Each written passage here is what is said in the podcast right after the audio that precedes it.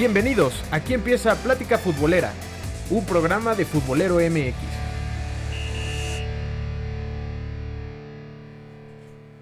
Onda futboleros? ¿Cómo están? Mi nombre es Felipe Balcázar y estamos de vuelta en un episodio más de Plática Futbolera. Estoy con Alex Fernández. ¿Cómo estás, amigo? ¿Qué onda, Felipe? Muy, muy bien. Fíjate que ya ganó el Diablo, entonces estoy súper contento. Ahora sí, ya no estoy triste. Contra, contra todo pronóstico, ¿no? Porque es un, Tijuana suele ser un equipo que se le indigesta un poquito al Toluca. Sí, este... Y bueno, ya más adelante vamos a hablar del, del partido, pero este, la verdad fue un juego bien jugado por parte del Toluca, aunque muchos dicen que no, pero ahorita les voy a platicar por qué sí. bueno, pues una jornada que, que tuvo varios partidos muy apretados. Este, varios empates también. Y, y una que otra sorpresa con, con, el marcador, ¿no? Empezando con el Veracruz que se cumplió, por desgracia para la afición del tiburón, eh, el año completo sin, sin conocer la victoria. Cayó de local contra el San Luis. 1 a 2. Eh, ¿Cómo ves este Veracruz que, que, se sigue hundiendo? Bueno, yo, yo insisto en el comentario que incluso se replica ya. No, digo, no, no, es mi comentario que se replica, ya, uh -huh. el ego, sino es un comentario que ya se oye por todos lados, incluso Ajá. en el fútbol a nivel internacional. Que uh -huh. ¿Por qué diablos dejaron que Veracruz pagara dinero para mantenerse en la primera división claro. cuando de verdad nos está dando pena, ¿no? Sí, la verdad es que pues, pues no ha sido eh, una temporada buena para el Veracruz. De hecho, ya lleva al menos tres jugando bastante mal. En esta temporada, bueno, pues vamos en la jornada 6. Y lleva un partido de descanso. Un partido de descanso, es correcto. O sea, eh, cinco partidos ha jugado de 15, 15 puntos posibles. Sí. Lleva uno. Entonces, eh, pues sí, empieza a ser realmente preocupante la situación del tiburón, ¿no? Que incluso, bueno, hay imágenes en, que, que, están circulando por internet que al final del partido uh -huh. a Curi, el, pres el, presidente y dueño de, de, Veracruz, se le fue encima a la afición y... No, y con ah, razón. Sí, sí, totalmente de acuerdo. Con razón, la verdad es que pobre de, de la afición del, del, Veracruz, que pese a la situación siguen yendo al estadio a, a ver a su equipo, pero pues no, no da señales de vida realmente este equipo de tiburones. En contraparte, el San Luis consiguió su primera victoria como visitante en, en la Liga MX. Eh, con esto llegó a 7 unidades. Parece que va tomando un poco de forma el San Luis. Sí le ha costado trabajo. Este. Pero no, no está lejos de, de la zona de clasificación, ¿no? Con 7 puntos. Eh, el octavo lugar tiene 9. Entonces, este. Y, y, tomemos en cuenta que el San Luis igual tiene un partido. Correcto, menos. tiene un partido menos. Entonces, pues se ve. No digo que con posibilidades de liguilla. Que puede, creo que puede ser un poquito precipitado decir que, que, veremos al San Luis en liguilla, pero ahí va, va mejorando, ¿no? Sí, que es un proyecto serio que igual y es más a futuro, tiene jugadores muy jóvenes, pero ya veremos qué tal se, se desarrolla este equipo, ¿no? Correcto. Oye, y una de las sorpresas de la jornada, Morelia le pegó 2 a 0 a los Pumas de la UNAM. Eh, en un partido donde Pumas no jugó mal, pero cómo le cuesta eh, la zona de definición, ¿no? ¿Cómo le cuesta jugar a Pumas? No, no que, que, con la llegada de, del entrenador Mitchell, de Mitchell, este, parecía que Pumas como que retomaba otra vez esa garra que lo ha caracterizado. Sí. Y no había jugado mal hasta este partido, ¿no?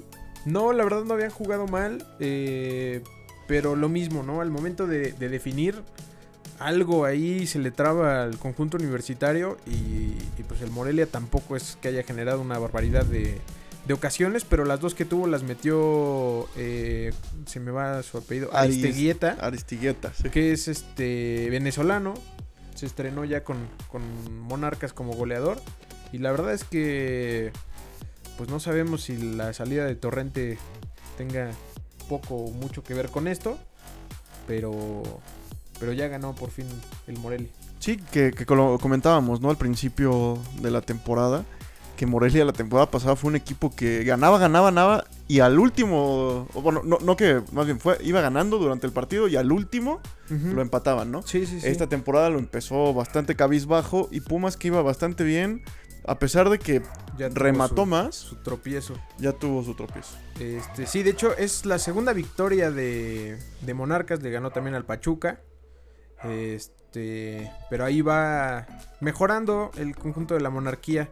Ya veremos eh, como para que le alcancen esta temporada. Y eh, justamente terminando, no, al mismo tiempo que ese partido de Morelia Pumas se jugó el Santos Laguna contra Monterrey, que se definió en cinco minutos, ¿no? Sí, el que, el que se, se denominaba como el partido de la jornada, ¿no? Sí. Se, se esperaba ver un poquito más, Más apretado. más apretado, más intensidad, yo creo. Sí, Y bueno, eh, como dijiste, en dos minutos, eh, unos goles ahí medio, medio circunstanciales, sí, ¿no? Medio charros ahí de, de muchos rebotes. Sí, Y bueno, el, este, destacar que Vincent Janssen, el, el holandés, El ya se estrenó como goleador de Monterrey correcto. al minuto 83, que no le alcanzó, ¿no? Para a los rayados. Claro, que igual recordar que entró de cambio hasta el minuto 63. Este. También creo que hay que destacar el partido de Rodolfo Pizarro porque realmente fue muy malo. Yo no vi que se apareciera Rodolfo Pizarro. Suele ser uno de los futbolistas que, que abren la cancha, que generan juego y, y, y pues sí, una de las piezas claves a la ofensiva para Rayados, pero en este partido la verdad es que desaparecido completamente. Que le pasa mucho, ¿no? O sea, se le critica mucho eso en selección, por ejemplo, que, que en Monterrey siempre destacaba, llega a la selección y desaparece por completo. Sí. Hoy, bueno, el sábado lo hizo con Monterrey, ¿no? No, no se apareció cuando más se le necesitaba a su equipo. No, y en un partido apretado que, como lo habíamos comentado la semana pasada, pues se podría considerar eh, pues ya un clásico del norte, ¿no? Sí, y con esto, de hecho, bueno, Santos todavía doble felicidad porque recupera la cima del campeonato. Recupera el, el primer lugar y en contraparte Rayado se queda eh, fuera de zona de clasificación de momento con nueve puntos, empatado con Pumas, Cruz Azul eh, y Atlas, pero bueno, la diferencia de goles lo termina eh, dejando fuera de la zona de clasificación. Eh, a mí me parece realmente llamativo que luego de seis jornadas Rayados no esté consolidado en los puestos de liguilla. Sí, ¿no? Ya, ya nos estaba acostumbrando mucho a que fuera un, un serio candidato para el título. Y hoy, bueno, digo que todavía faltan muchas jornadas. Claro. Se encuentra bastante lejos del nivel que le hemos conocido en los últimos años. Sí, de acuerdo. Que bueno, igual recordar que eh, entre el octavo lugar y el primer lugar son cuatro puntos de diferencia nada más. Sí, ¿no? Está muy apretado todavía la zona de liguilla. sí recordemos que, que llevamos apenas seis, este, seis, Seis jornadas. Pues sí, ya veremos qué es lo que ocurre con, con estos rayados. Y creo que otra de las sorpresas que nos dejó esta jornada fue el partido entre Querétaro y León, donde la Fiera rugió con fuerza y goleó al- a los gallos que habían llegado como líderes a la jornada 6, ¿no? Sí, Querétaro, que, que esperemos que haya sido un tropezón y no sea, digamos, un, un reflejo de su verdadera realidad. ¿No? Que, que Querétaro, pues que siempre se ha caracterizado por ser un equipo, pues, débil. No, no, no es por insultar a nuestros amigos de Querétaro. Y León, que había sido el mejor equipo de la temporada pasada y no había levantado esta temporada aún, No, llega de visita a Querétaro y les pasa completamente por encima, ¿no? sí, 4 a 0, eh, doblete del JJ Macías, que se han de estar dando de topes en Chivas. eh, cada jornada que lo ven anotar. Eh, Ángel Mena también vuelve a anotar. Y el Chapito Montes. Digo, los tres jugadores muy determinantes para la Fiera. Jugadores que, que pues ya están jugando como con cartel de, de ídolos allá en León. Y, y pues realmente le pasaron por encima a los gallos que, que llegaron a fallar un penal. Sí, que iban 0-0, ¿no? Destacar esa parte. Sí, ¿Quién, sí, quién sí. sabe qué hubiera pasado en un penal que por ahí medio inventado, ¿no? Y lo- Muy, muy dudoso, ¿no? muy dudoso, que incluso con el VAR yo creo que hasta se veía más claro que, pues, que era una jugada de choque circunstancial dentro del área. Pero bueno, falla Querétaro el penal, la Fiera al minuto 34 con el JJ, digamos que despertó, al menos para este partido, y Sí. le pasó por encima al, al Que el. JJ ya se mete ahí entre los, los primeros goleadores, bueno, los máximos anotadores de esta temporada con 5 unidades. Este, lo cual pues siempre será bueno eh, ver a, a goleadores mexicanos ahí peleando en las primeras posiciones, ¿no? Y sobre todo goleadores jóvenes, ¿no? Sí, sí, sí, de acuerdo totalmente. Este, pasamos entonces al siguiente encuentro. Eh, déjame revisar aquí cuál es el otro partido. Cruz Azul Puebla. Cruz Azul Puebla, como no, un partido muy apretado donde todo el mundo esperaba que el Cruz Azul le pasara por encima al conjunto de la franja y que incluso la franja tuvo un penal ya en los últimos minutos para, para liquidar y conseguir su primera victoria en el campeonato pero termina atajando bastante bien Jesús Corona. Uno a uno se termina ese encuentro. Oye, pero así como tú dices lo de, duelo de inválidos, y, yo he llegado a comentar de, apretado a la baja, creo que este partido cuenta como ambas dos, ¿no? O sea, duelo de apretado a la baja y de inválidos. Pero aparte curioso porque realmente el Cruz Azul pues tiene un plantel muy fuerte, al menos en nombres. Y, parece como, como aquella frase que Caiciña tiene un Ferrari y lo maneja como un 580, ¿no? Sí. no, o sea, la verdad el, portugués a mí no se me hace un buen estratega. Además es muy polémico, o sea, le encanta, le encanta estar metido en la polémica. Eh, y creo que lo ha demostrado, ¿no? O sea, un plantel como el de Cruz Azul. Porque puedes decir, por ejemplo, el de Monterrey, que igual no se reforzó tanto, su refuerzo llegó muy tarde. Eh, Tigres igual empezó ahí medio medio, pero pues llegó a la final, no tuvo pretemporada. El América, que la verdad el Piojo también a mí se me hace muy malo, pero como que de repente da buenos destellos, de repente no. Hablando de los, de los equipos que han tenido una mayor inversión, ¿no? Sí, sí, sí. Ahora con un directivo como Ricardo Lavolpe, que tiene unas planeaciones... Ricardo Peláez. Perdón, Ricardo Peláez. que tiene unas planeaciones hasta perfectas, por así decirlo, ¿no? Ellos ya están viendo qué van a hacer para la siguiente temporada a mitad de la misma. Y este. Y de pronto vemos un Cruz Azul que, que da. No da una. No da una, ¿no? O sea, un Puebla que de verdad venía también pues, bastante lastimado, ¿no? Que, que lo llevábamos comentando todas las jornadas. Que a se acaba de ir el Chelis. Se acaba de ir el Chelis ya despedido. Este. Y de verdad, el Cruz Azul, el, de local y lo que sea, no da signos de vida. No, la verdad es que no. Empieza ya a ser preocupante lo del Cruz Azul. Que ojo, está en puestos de clasificación todavía, pero no se ve no se ve por dónde pueda levantar realmente el equipo, ¿eh? Sí, yo creo que cuando haces una planeación de temporada y, ves a los juegos que te tocan y cuando ves que te toca, no sé, recibir a Veracruz o recibir a Puebla o recibir a Juárez esos, esos los marcas con una palomita diciendo, este se tiene que ganar, ¿no? Claro. O sea, son los partidos claves a, ganarse. Claro, claro. Y me parece que son los partidos que no deben de dejar. Sí, totalmente. Pues ya veremos qué es lo que ocurre con este Cruz Azul. Y además eh, comentar que quien falló el penal fue Cavallini, que en este mercado estuvo muy cerca de llegar al Cruz Azul. Entonces, eh, pues ya veremos también qué pasa con el Puebla. Esperemos que levante porque realmente ha sido una temporada catastrófica para la franja. Este, y eso que venían de hacer una temporada, tampoco me atrevo a decir buena, pero regular. Estuvieron cerca de, meterse a liguilla, pero ahora con dos puntos, la verdad es que se empieza a tornar muy complicado para la franja. Sí, totalmente. Que, realmente, bueno, eh, digamos que se mantiene bien.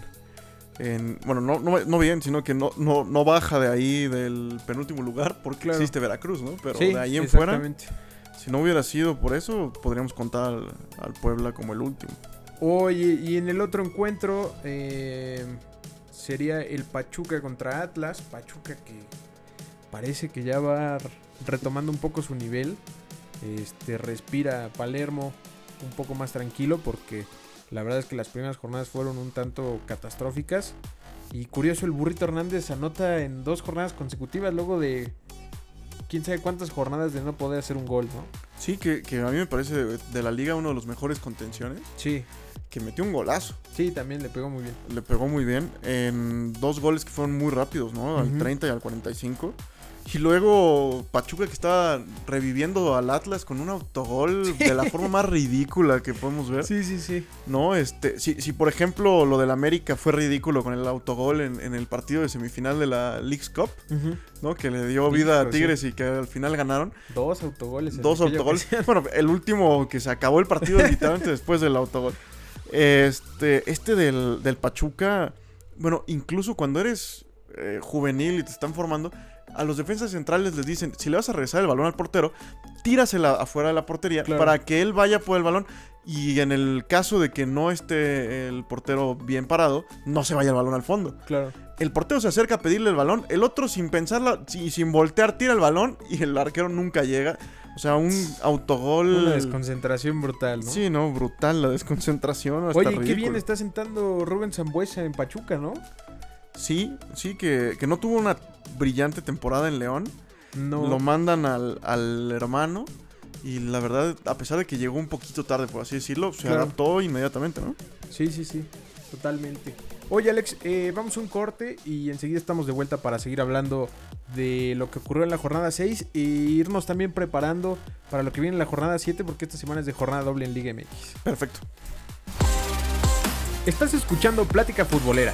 Encuéntranos en redes sociales como Futbolero MX.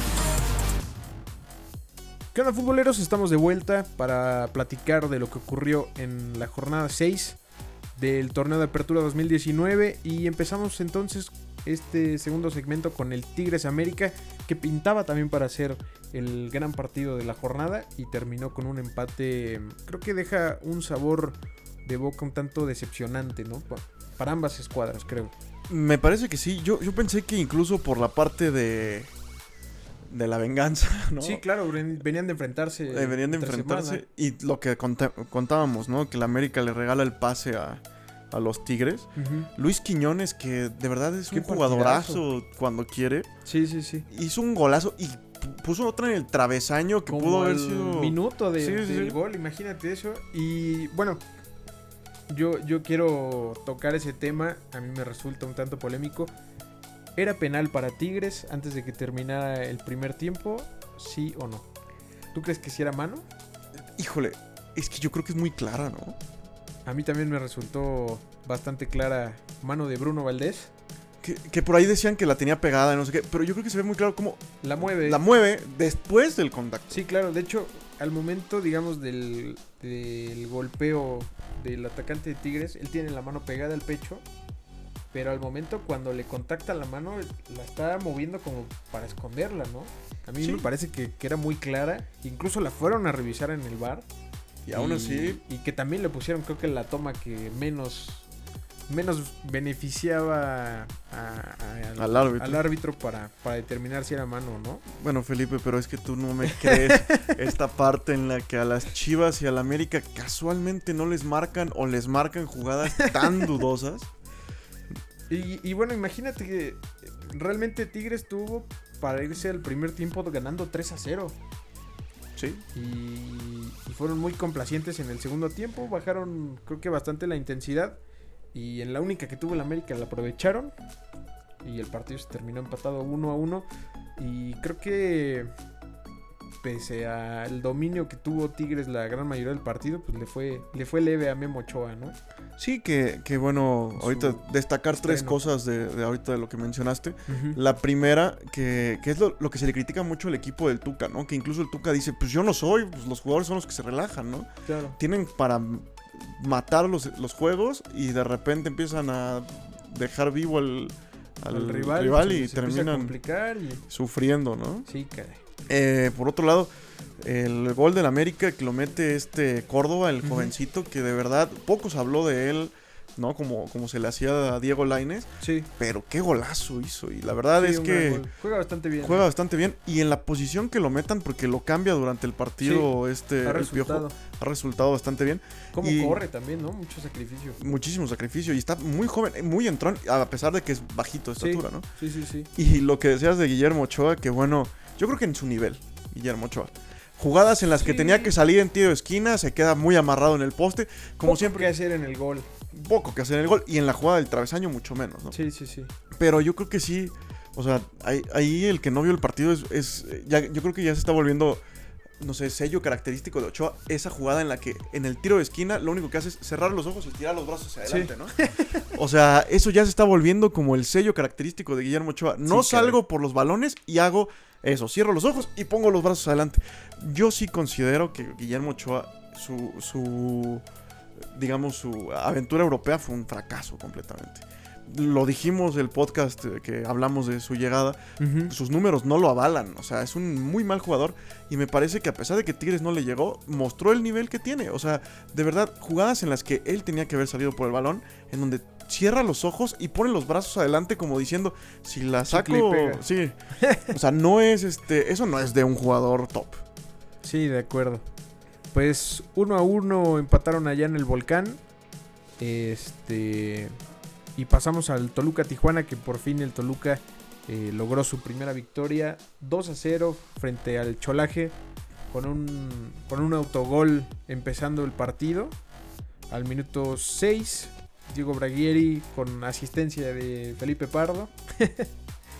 y posteriormente Alexis Canelo una jugada donde entró solito a rematar con la cabeza frente a, al arquero Lajud. Y, y otra asistencia de Felipe Pardo que sigue demostrando que es el mejor futbolista que tiene Toluca actualmente, ¿no?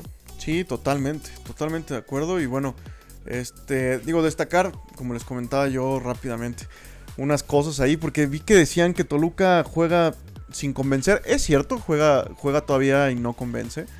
Pero primero, imagínate cómo están los jugadores de Tensos cuando saben que es un equipo importante y no han logrado un solo triunfo. Y el primer gol que anotan, lo anota el equipo contrario, ¿no? O sea, es un autogol. Entonces yo sí veía, por ejemplo, a Gigliotti, a Pardo, todos, como muy amarrados, o sea, como muy tensos. Cuando tomaban el balón, se, veía que lo primero que querían era no perderlo. Oye, ¿qué tal el disparo este de Gigliotti cuando va absolutamente solo contra el portero? Y la manda pues casi que a saque de banda. Yo creo que es parte de, eso que te digo ahorita, la ansiedad que tiene de la voy a cagar, la voy a cagar, la voy a... Puta, la cagué. ¿No? O sea, este, disculpen las palabras, pero... Pero sí es como, como cuando te llega el balón y, ya viene predispuesto, la voy a fallar, ¿no? Sí. Pero yo lo que quería destacar del Toluca y lo que hizo muy bien fue que, que a pesar de que le cedió la iniciativa a Cholos, sí. Cholos en ningún incluso con 10 jugadores, incluso con 10 jugadores, después de la expulsión de San Bezo, pero en ningún momento, en ningún momento hubo una jugada en la que dijeras, Cholos estuvo a punto de empatarnos o ya nos va a ganar. Sí. Por ejemplo, puedo compararlo en el partido contra Monterrey al minuto 6, 7. Monterrey había puesto 3, 4 balones en el poste. Monterrey en el primer tiempo se tenía que haber ido como 5-0 arriba. Sí, sí, sí. En este, en este partido, Toluca se vio muy sólido defensivamente, se dio totalmente el juego y contragolpeó muy bien generó varias jugadas a contragolpe. La que falla Gigliotti, el gol de el autogol, el gol de Pardo viene de una jugada de digo de, de Canelo, jugada de contragolpe, falta, y, el tiro libre, ¿no? Este o sea, se vio bien el Toluca en esa idea de jugar al contragolpe porque en ningún momento se vio digamos, este, apurado en, defensa, ¿no? Entonces yo, yo, yo resalto eso y espero que esta victoria le ayude a ya sacarse todos los demonios de encima y decir, con más confianza vamos a hacerlo mejor. Porque pues esto les puede dar una buena bocanada de aire, ¿no? Esta victoria, porque ya empezaba a ser preocupante la situación. Sí, totalmente. Es que, por ejemplo, en el partido que, que se jugó contra el América, el Toluca fue, lo dijimos aquí, fue superior al América la mayor parte del partido y, termina perdiendo, ¿no? Entonces, yo creo que ese tipo de cosas de juego mucho mejor que el rival y, me ganan, te pega mucho más que una victoria. Se jugó, no se jugó bien, pero se tuvo solidez defensiva y logramos el triunfo, ¿no? Sí, claro, de acuerdo. Oye, y se nos volvió a dormir el gigante, perdió Chivas 1 a 2 contra el Necaxa. El eh, campeonísimo, sí. Qué, y, con errores absurdos. O sea, en el primer tiempo ya lo ganaba este Necaxa 0 a 2. Un golazo de Maximiliano Salas que se está comiendo esta Liga MX. Empatado en goles con el JJ Macías que llevan 5 unidades cada uno. Este, pero desconcentraciones bastante graves por parte del rebaño y, la Chofis que parecía que estaba retomando su nivel sale lesionado al minuto 17. Sí, qué mala onda. Y, luego más contratiempos. Iba a entrar Alexis Vega de cambio eh, tras el descanso y se lesiona en el calentamiento. Eh, tuvo que entrar hasta el minuto 79, ya prácticamente eh, terminado el, el encuentro. Este, pero se nos vuelve a pagar el rebaño de Tomás Boy, ¿no? Sí, que, bueno, precisamente no, Alexis Vega que, venía anotando, venía haciendo un buen papel. Un jugador que lamentablemente está resultando ser muy frágil, ¿no? O sea, con el Toluca pasó dos años lesionado. Ahora con Chivas, pues no puede entrar al partido porque se resiente un poquito. Y este. Pero pues ya incluso la afición está empezando a organizar el hashtag de fuera boy, ¿no? Sí, sí, y seguramente la directiva ya estará pensando en, candidatos para, suplir a, Tomás Boy. Y es que Chivas está en el lugar 12. Que recordamos los puestos de clasificación empiezan con 9 puntos. Todavía eh, la diferencia es poca. Pero eh, sí hemos notado ciertas, eh, ciertas facilidades que brinda Chivas tanto cediendo a la ofensiva como al momento de, defenderse, ¿no? Bueno, que aquí que vendría y cabría la pregunta, ¿tú crees que debería de regresar Almeida a la Chivas? No. ¿Por qué? No, porque el, último año de, de, Matías Almeida realmente fue catastrófico. Terminó en penúltimo lugar, creo que en ambas, en ambas este, temporadas, después de que salió campeón. Entonces realmente no, no veo cómo eh, Matías Almeida podría revertir esta situación porque le dieron creo que bastante tiempo para, para recomponer después de que fue campeón. Justo por eso le, dieron la confianza. Y no, no logró eh, revertir la situación del equipo. Al contrario, empeoraba temporada con temporada.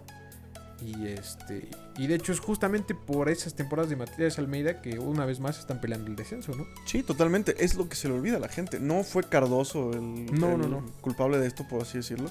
Digamos, venía arrastrándose ya un año terrible de Almeida que de verdad, o sea que se, que se le olvida un poco a la gente porque lograron la Conca Champions, ¿no?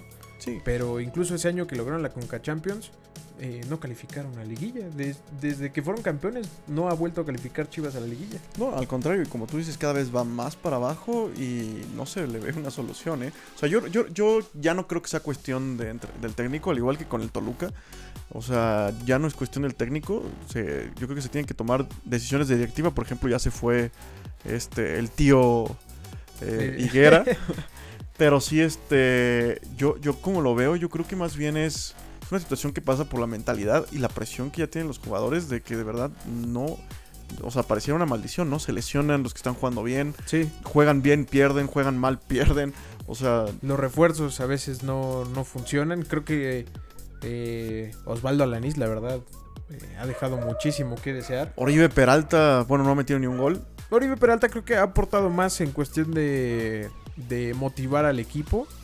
Eh, pues claramente es un futbolista con, mucha experiencia. Tampoco es que sea un, un goleador, porque hace años que, no es eh, pues un futbolista, digamos, que aparezca eh, en las listas de goleadores peleando por. Bueno, pero para eso lo contrataron. Sí, claro, pero ahí la referencia debe ser Alan Pulido, que, que bueno, lleva cuatro goles, no está nada mal. Pero, eh, pues sí, o sea, esos refuerzos no se terminan de, acoplar todavía. De hecho, Oribe tuvo una muy buena ayer frente, al arquero Hugo González. Y lo fusiló como a dos metros de distancia, pero Hugo González tuvo muy buenos reflejos. Le terminó sacando el balón a, a Oribe Peralta. Y este. Y pues ya veremos qué pasa con Chivas. Porque se ve muy complicado que pueda competir al menos con, con equipos como, como Rayados, como, bueno, con el León ya perdió, ya veremos qué pasa con, contra el América, eh, contra, contra Santos perdió también, o sea, con los equipos que digamos están ahí peleando en los primeros puestos, pues no, no le ha ido muy bien y, tampoco se ve como que, que, tenga muchas chances contra los que, los que le falta enfrentar, ¿no? Sí le ganó a Tigres, que está ahora en cuarto lugar. Este, pero pues de ahí en fuera. No se ve por dónde. Sí, no. yo, yo, creo que no, no, no va a descender. No, no, no. O sea, sigue estando en Veracruz. Pero sí le va a costar mucho trabajo salir de esta mala racha. Pues sí. Oye, y pasamos entonces eh, rápidamente a mencionar los partidos que nos esperan en esta jornada doble que empieza el día de mañana. Eh, el primer encuentro eh, será eh, a las 7 de la noche. Atlas contra Tigres. ¿Quién crees que se lo lleve? Tigres. Sí, creo que yo también voy Tigres. este va a estar muy parejo. San Luis Morelia. En San Luis. En San Luis. Me parece que va a ser empate. Empate. Yo creo que se lo lleva el Morelia. Empate. Veracruz Querétaro, pues este creo que los gallos, ¿no? Sí, sí, digo, tendría que pasar un milagro para que Veracruz gane. jugando bien el Querétaro. Sí, es, buen equipo. Esta, esta temporada trae muy buen equipo. América Pachuca, ¿te gusta que los Tuzos puedan dar la sorpresa en el Azteca? Me gustaría mucho que ganara el Pachuca, pero la verdad es que creo que debido a la historia reciente veo más fuerte al América. Que también hay que recordar, eh, el América ha sufrido ciertas bajas eh, por lesión, creo que muchas bajas. Este, y viene de jugar dos partidos la semana pasada. Bueno, pero está Memo Ochoa. ya llegó la solución para todos los problemas de la América. Pues no sé, ¿eh? yo, yo creo eh, que aunque el América llega con el cartel de favorito, creo que el Pachuca puede dar la sorpresa porque su juego va, va en ascenso. Probablemente. Probablemente. Tú te quedas con el Yo me quedo con el América. Bien. Eh, partidazo el miércoles a las 7 de la tarde. León contra Santos Laguna. Este me parece que es de pronóstico reservadísimo. Sí, ¿no? sí, sí. Este. León que, que tiene muy buen equipo, que podría haber despertado después de golear a los gallos de Querétaro. Sí, Eh, yo difiero con Carlos en esa situación que dice él de que equipo que golea no, no gana. no gana. Eh, pero me parece que Santos es todavía un equipo más sólido que en esta temporada ha demostrado ser mejor. Entonces por eso digo, pronóstico reservadísimo, pero me iría por un gana Santos. Por un gana Santos. Pues creo que. Híjole. No sé. ¿eh? Creo que se lo puede llevar el León. Creo que yo voy León. Diferimos, pero te, te digo, es pronóstico muy reservado. O sea, si no fuera por cómo va Santos, o sea, yo yéndome un poco más a las estadísticas, también podría apostar porque León de local gane, pero yo voy Santos para llevarte la contraria. Bueno, pues ya veremos qué es lo que pasa en ese partido que a mi gusto creo que es el, el duelo de la jornada. Sin Este, dudas. Posteriormente Necaxa Toluca. El Necaxa viene jugando bien. Está en puestos de liguilla. Este. Le ganó a Santos 3 a 0. Le ganó a Chivas en su casa. Creo que eh, el Necaxa va a frenar otra vez esa, ese arranque del Toluca. Mira, tú sabes que cuando es del Toluca siempre me voy por el corazón. Creo que sí gana Necaxa. Ok. Voy a, hoy voy a apostar por el Toluca. Esperando que, que te digo todo lo que acabo de comentar y dé la sorpresa. O al menos saque un empate. Ok. Porque es una visita muy complicada. Sí, sí, Esperemos Que, que les haya ayudado este, este triunfo. Además, el Toluca, bueno, tiene que aprovechar esta salida porque tiene dos salidas seguidas. Sí, sí, sí. Entonces, No este. puede regresar con cero puntos de Sí, salida. si no, no puede regresar con cero puntos. Me parece que puede llegar a empatar. Si no, lo gana Necaxa, pero vamos, diablos. Bueno, el siguiente encuentro a las 9.6 este miércoles 28 de agosto. Tijuana contra Cruz Azul. Me voy Tijuana. Viene Sí. de perder, pero me voy Tijuana. Sí, totalmente. O sea, digo, es, es una circunstancia que, que se vive en Tijuana o con Tijuana. Que, que es esto, ¿no? Por ejemplo, decían, el partido en Toluca se juega a las 12, para los de Tijuana es a las 10 de la mañana, ¿no? Entonces, Claro. si se despertaban a las 8 fue a las 6 de la mañana. Eh, la altura, el cambio de horario. O sea, La cosas cancha, que... La cancha. Y eh, eh, juega exactamente igual a la inversa, ¿no? La cancha a favor de, de, De Tijuana. de Tijuana, el calor que se hace que incluso en esta época del año todavía hace bastante calor. Y la parte de que son dos horas de diferencia, eso a todo mundo que ha, que ha vivido Sí una situación así te estantea totalmente. Además de que Tijuana tiene mejores este, números esta temporada que el, que el Cruz Azul. Claro. Eh, y luego pasamos a otra de esas peleas de inválidos. Puebla contra Juárez a las 7 de la tarde el jueves 29 de agosto. Ahí... Híjole, creo que me voy Puebla. Yo voy Juárez por la situación en la que demuestran de repente mu- mucha más personalidad que juego. Ujú. Y el Puebla creo que no tiene ni juego ni personalidad. Pues ya veremos qué es lo que ocurre. Me parece que todavía está sancionado Ángelo Zagal, ¿no? Por parte de Bravos de Juárez porque descansó esta jornada. Es cierto. Entonces pierden un futbolista muy importante en lo que quizás sería uno de los partidos más parejos que tiene en la temporada. Y en contraparte, pues el pueblo va a jugar con Cavalini que, que no ha rendido como se esperaba en esta temporada, pero es un futbolista que puede ser determinante. Yo sí me quedo con el pueblo ahí. Yo voy Juárez. Bueno, ya veremos. Y para cerrar la, la jornada 7, eh, Rayados que recibe a los Pumas de la UNAM este jueves a las 9 de la noche.